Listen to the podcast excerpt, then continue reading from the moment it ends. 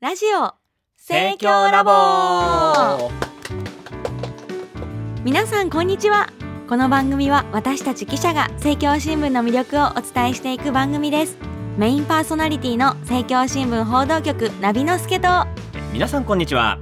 栃木弁で車の裏に乗ってと言われたらえー007みたいにしがみつくわけではありませんえーこれは後部座席に座ることを意味しているんですパーソナリティの報道局つづるくんですよろしくお願いいたしますへえちょっとパッと言われたらわからないです ね、私も初めて言われた時は裏うん裏っていう気分でへえなんかね、後ろの意味があるらしいんですよね。裏っていう言葉裏にに。ああそうなんですねあそう関西弁でね直してとかあ、そうですよね。この方言なんだけどはい別の意味を持ってる言葉はね、よく誤解をね、あの、生みやすくてね。はいあの、私たちがね、普通直してと言ったらね、あの、修理をするとはいうい意味ですけど、関西弁の人がね、直してっていうと、あの、元の位置に戻すというかね、あ片付けるとあいうよう片な付ける意味で、これも最初に聞いた時なんかね、はいえ、あの、ペン渡されてね、これ直しといてとかって言われるとね、何ができるのかな、私にってい うね、できる限り頑張ってみようみたいな、分解してみようかなみたいなそうそうそうそうねそういうね、あの、言葉の難しさをちょっと、おええー今日はあの、言葉の回ではいございますので、そうですよえねえちょっと取っかかりに。はいありがとうございすいまますせん。前回前々回のあの中ちゃんさんが来てくださった読書の回ですけれども、こちら本当にたくさんね再生してくださったと、再生回数が伸びまして、はいポッドキャストランキングも上位になりましたありがとうございます帰ってきましたはメールもね、たくさんお声も頂戴いたしまして、いえー読書のページまたぜひ、あのご愛顧いただければなと。はいそうですよねあと11月11日の名字の源では、あそうでしたね。ねえ名字の源でも名字の源はラいジオの言及がありまして、いやーすごいもうこ急上昇。これでも上りあの上り上司でね、頑張らさせていただきました。はいありがとうごす。ざいます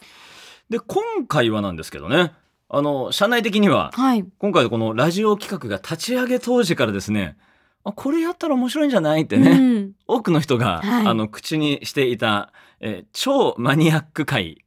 と、そうですねね、あのー編成のあの、レイアウトの話をした時はい以上に専門用語チックになるかも、あのー知れませんけども。ディープなね感じにディープなねはいちょっとあの、ナビちゃんぜひ、あの、難しい言葉飛び交っていましたら、あの、止めていただきまして、はいかしこまりましたつどつど説明して頑張っていきたいと思いますけども。はい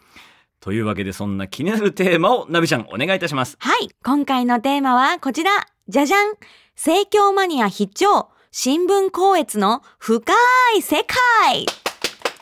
高越の会ということでございます。。はい光悦ですね。高越ガールなんていうのもね、一時期流行りましたけども。ありましたねえ、政教新聞社にも、お高越というね、間違いがないかを、おチェックするとはいいうう部署が、あございます。そうですよねね今日あの光悦ガールに来ていただいたわけじゃないんですけどあね光悦ボーイにねボーイがねええ割と光悦おじさまが多い部署ですかねあそこ はねええはいあの、まあ、そのね新聞 のお間違いをねどうやって防いでいるのか、ええどんなお仕事の内容なのかを語っていただくゲストをご紹介したいと思いますはいご紹介します編成局新聞用語部のはるにゃんさんで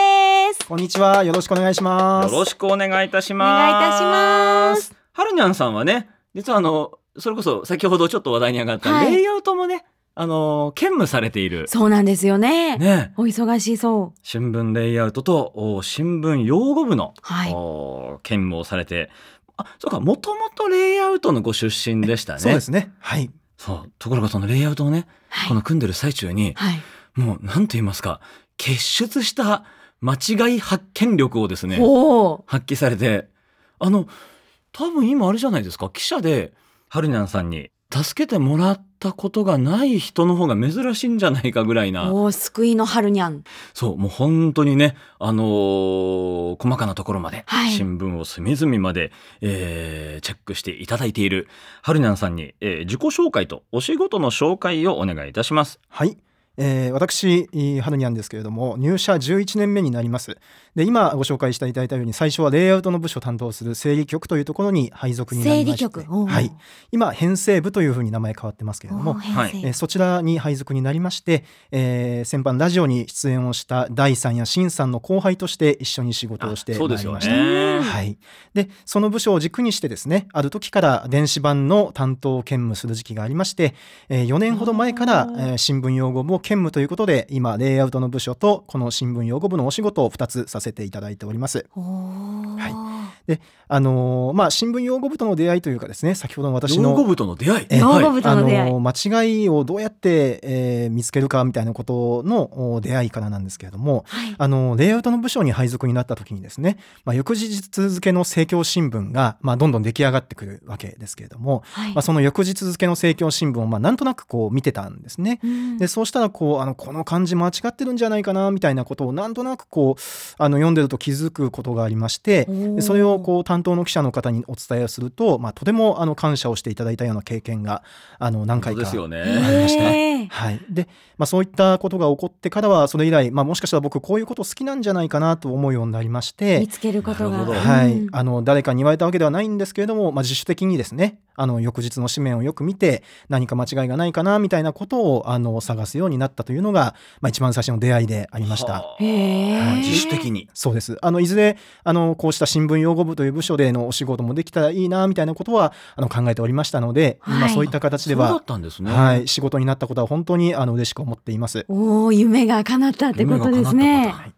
であの他にも私今あー業務としてあの前回登場していただいた中ちゃんのですねはい元で、あの書評の執筆も担当させて書評仲間ですね、私たちえね。えいただいておりまましてあのそちらもあの何年かやらせていただいておりまして本当にいろんな先輩にお世話になりながら仕事をさせていただいてます。オールラウンダーで。ねえ。らっしゃいますねもう素晴らしい。そんな用語部は今何人ぐらいの体制でしたかね。あの人数としてはですね少数生の5名であのきゃー仕事をさせてもらっておりましごて、めんはい、で私はその中でも一番若手のですね、はいあのこいつボーイえあの30代ということで、えー一番年の近い先輩とも江藤が一つ違うような あーあ一の回世り。代感が若干ありま今すけれどそうもなんですよね、え昔はねあの若手ねいらっしゃるあれもありましたタイミングもありましたけど、はいサイクルの関係か今ちょっとそんな感じかもしれないですうねんそうですねちょっとあの養護部さんのねお仕事の全容をちょっとあの、ここでご紹介するためにも、はい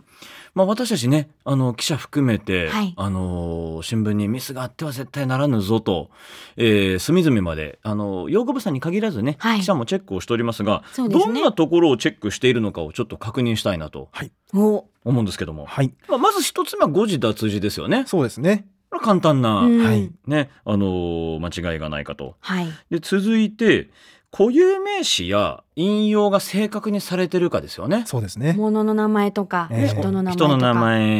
えー会社名、はいえー学会の場合で言えば学会の組織名とかね、うんそうですね間違いがないかと確認をしはい。ですここっからですよねちょっとマニアックになってくるのがお新聞用語のルールに即しているのかというねはい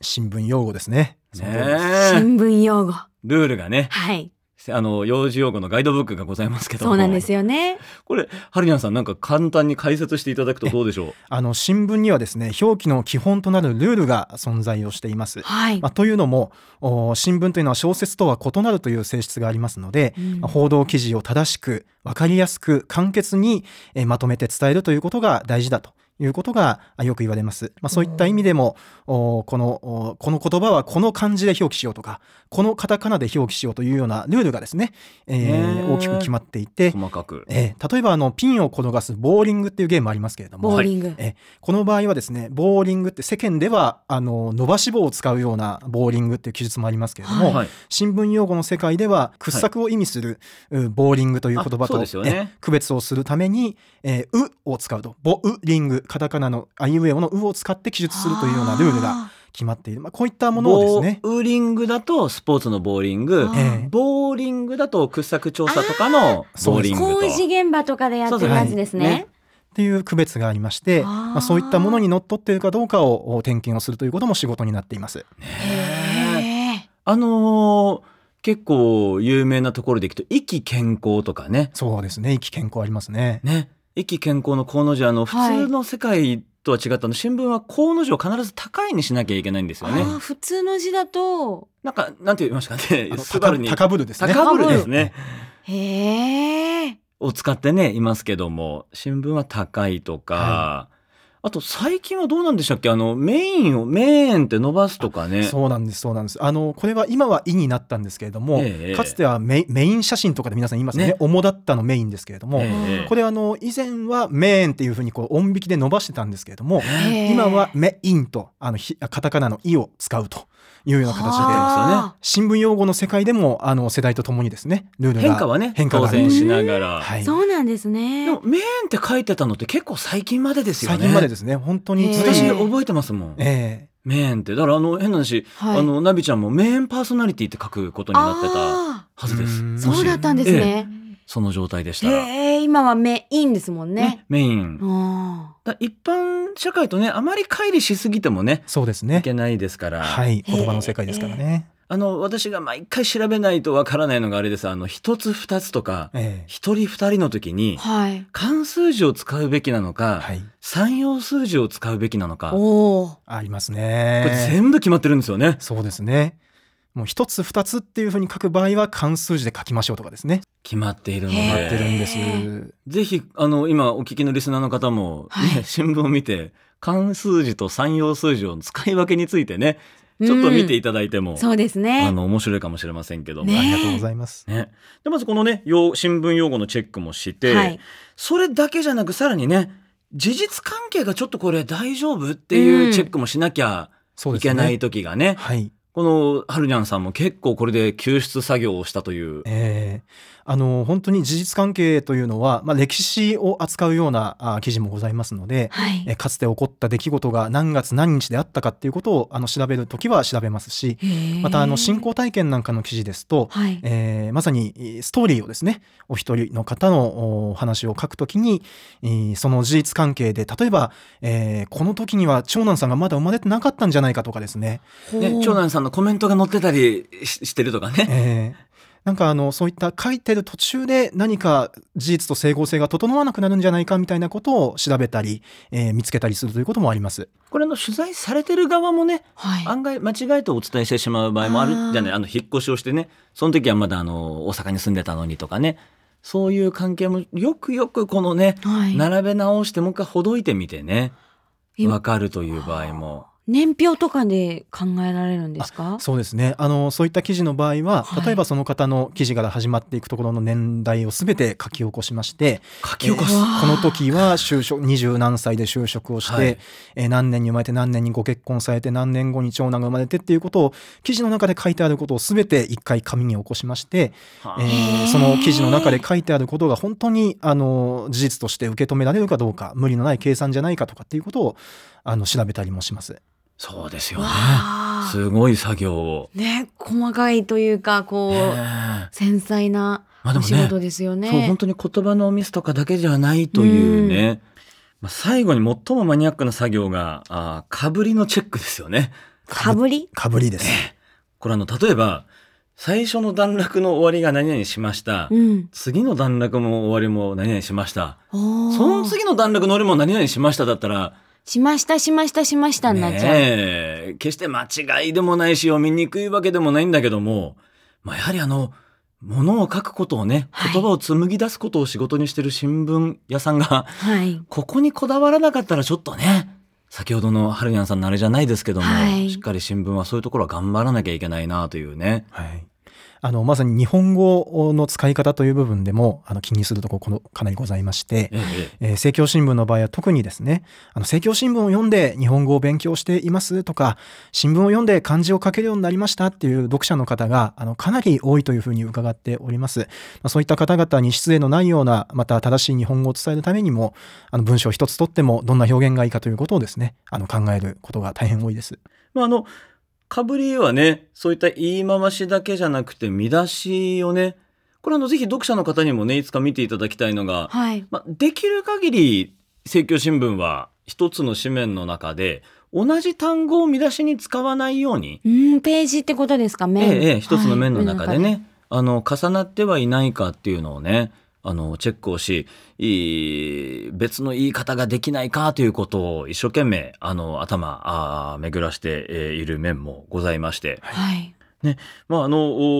おもちろんこの今お伝えしたような、まあ、誤字脱字とかねそういう重なりのチェックっていうのは記者自身もお当然気をつけておりますし、え一生懸命間違いがないように作っておりますけども、まあ、やっぱり第三者がねはい。見ていただくということがねすごい大事なあーことですので、えー、養護部の方にその出来上がった紙面私たちもチェックしたけどもう一回見てねって言ってお渡しをするとはい。よく見たはずなんですけど、うん。ずいぶんいろいろ あのミスがあー養護部さんにねうん発見をしていただいてなんとか助けられるということがあのたくさんあるんですけども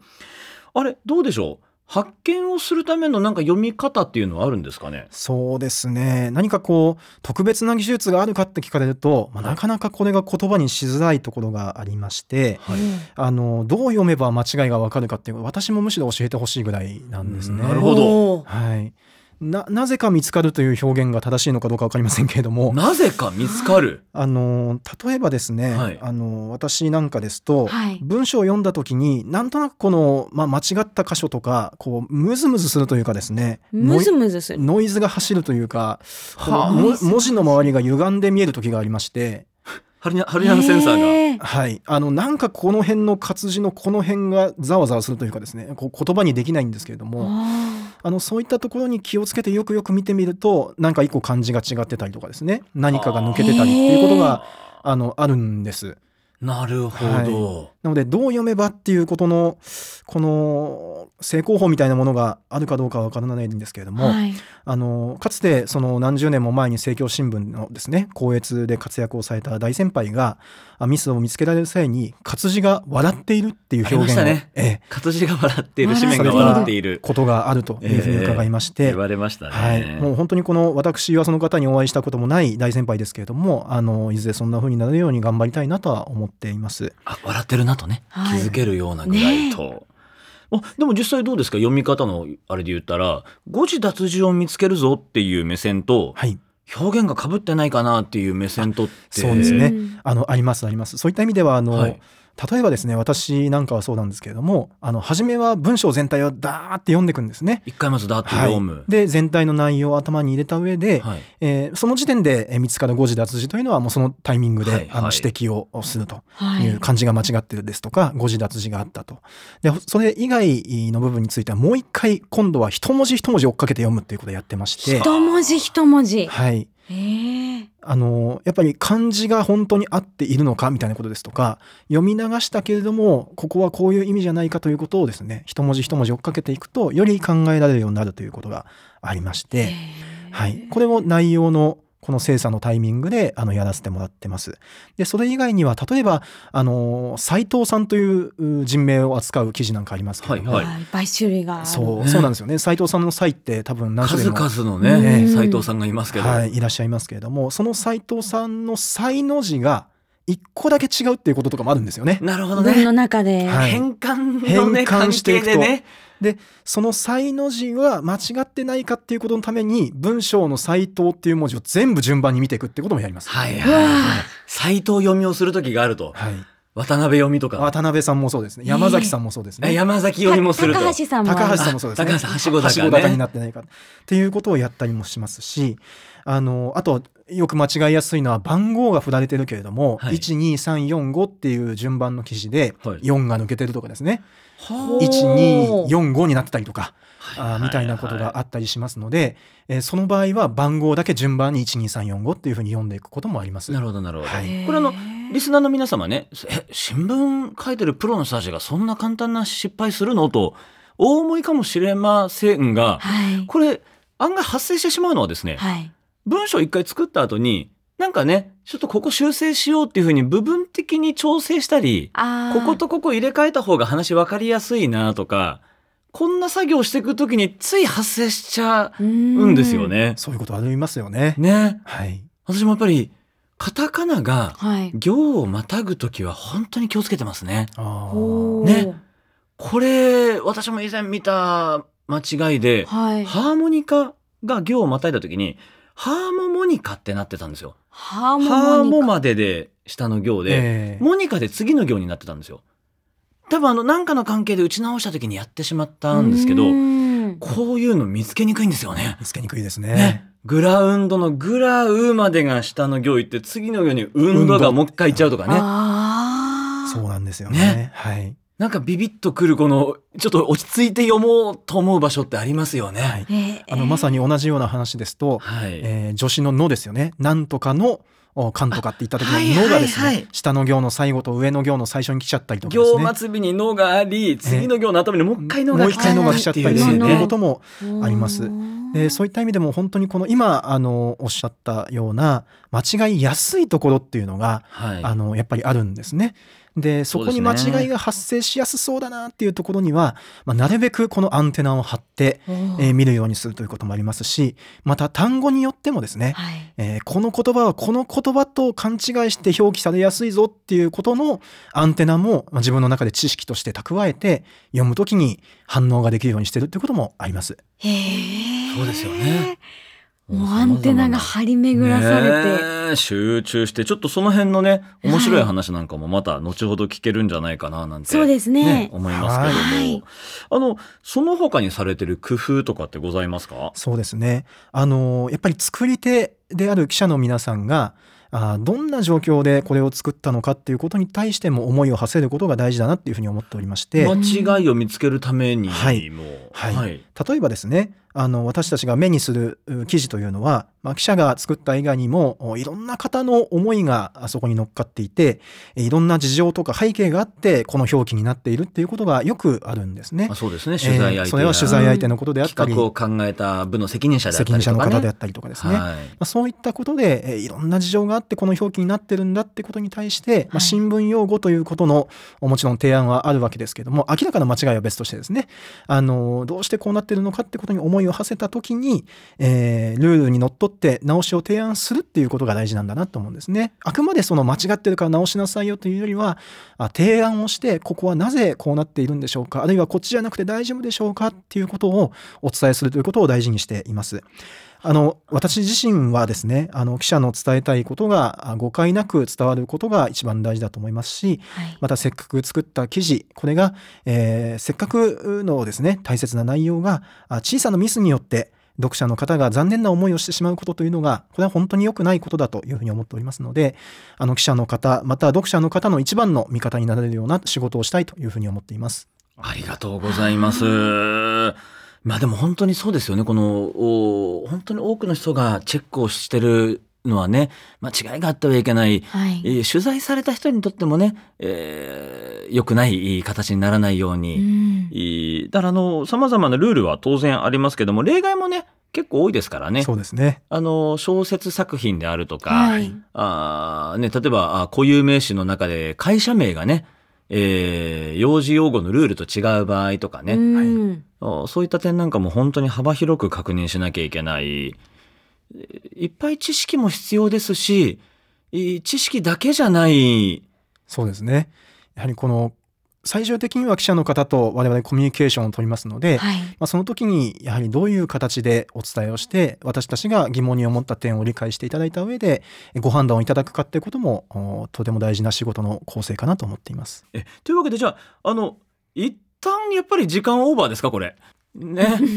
毎度毎度、はいあのーえ、一回に収める気があるのかどうか、あのー充実の内容ですから ね。疑われている世界ですけども。うん。ごめんなさい。一旦今日はここまでにはいさせていただきまして、えーさらにですね、このお用語部ハルニャンさんが語る、まあ、日本語の面白さといいますかね、おーいいですね。いろんな表現の面白さとか、はいあーまた普段ね、より正しくより伝わりやすい日本語を伝えるためのアドバイスみたいなものもね、えーひょっとしたらいただけるかもしれませんそのうで、ですね。ね、2回に分けてはいお届けをさせていただきたいというふうに思います。はい。それでは、ナビちゃん、いつものお願いいたします。はい。この番組では皆さんの感想をメールで受け付けています。メールアドレスはすべて小文字で、ラボアットマーク、生協 -np.jp です。ラボのスペルは l, a, BO でございます。感想だけでなく、今後取り上げてほしい話題などもあれば、どしどし送ってください。ラジオネームも大歓迎ですよ。ろしくお願いしおます。願いします。